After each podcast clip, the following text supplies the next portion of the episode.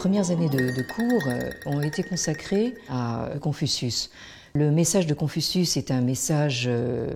humaniste, on pourrait dire, même si ce n'est pas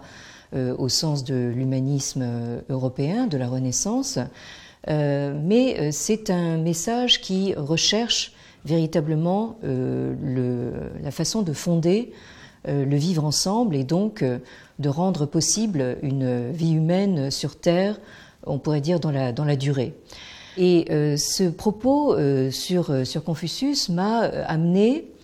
à vouloir décentrer véritablement le, la Chine, qui actuellement dans le discours ambiant, le discours médiatique et dans le discours officiel des autorités chinoises,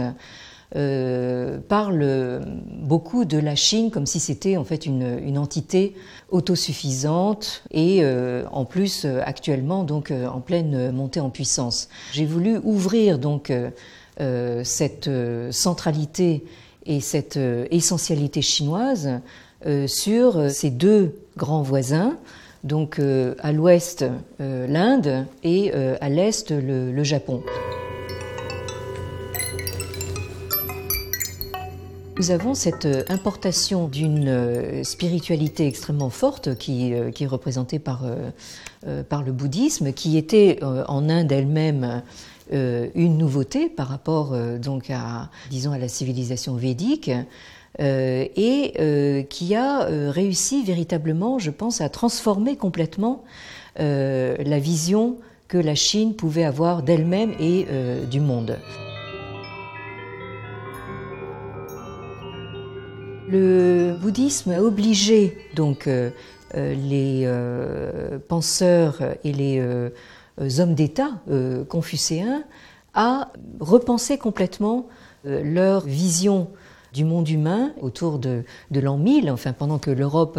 bâtissait des, cathédrales, on peut dire que, la Chine, avec la, dynastie des, des Song, a véritablement, comment dire, repensé tout le fond euh, confucéen, euh, avec donc de, très grands hommes d'État, enfin qui, euh, qui, ont véritablement refondé une société civile, et d'un autre côté donc une attention extrême portée justement à l'individualité, c'est-à-dire à la construction de l'individu avec des pratiques méditatives, spirituelles empruntées directement au bouddhisme.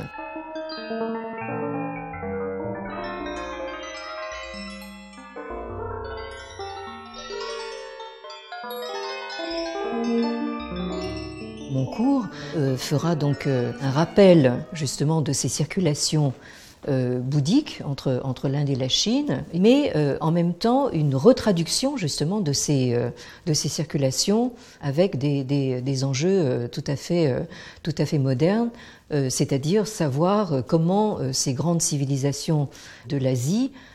peuvent se, se repenser euh, face justement à une, euh, ce qui est perçu à l'époque comme une suprématie occidentale. Circulation qui euh, symboliquement a été reprise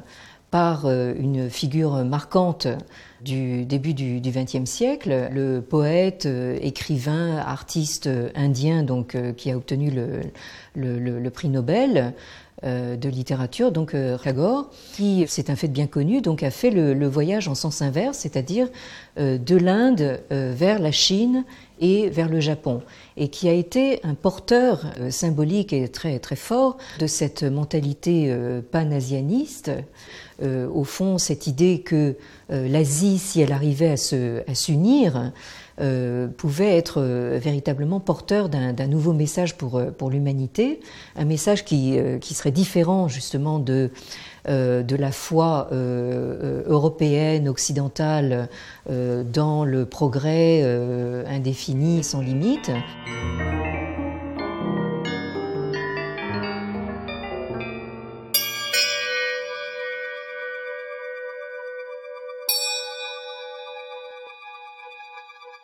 Dans le mouvement du panasianisme, qui a occupé vraiment toute la, première moitié du XXe siècle, le Japon a véritablement joué le, rôle de, locomotive, hein, puisque on pourrait dire que, le Japon avait une sorte de métro d'avance sur tout le reste de l'Asie euh, avec cette euh, politique de modernisation donc euh, de, de l'ère Meiji à partir des années 1860. Donc le, aussi bien les intellectuels modernistes chinois que indiens regardaient vers, vers le Japon et je pense que, que là c'est quelque chose qu'il ne faut pas oublier donc dans les débats actuels et dans ce que nous observons euh, des relations géopolitiques justement entre ces trois euh, entités. On l'aperçoit essentiellement en termes conflictuels, mais euh, je pense que sur le plan culturel, il faudrait vraiment rappeler précisément cette proximité et cette on pourrait dire cette collaboration en fait très très proche qui a marqué véritablement les deux millénaires de l'ère chrétienne.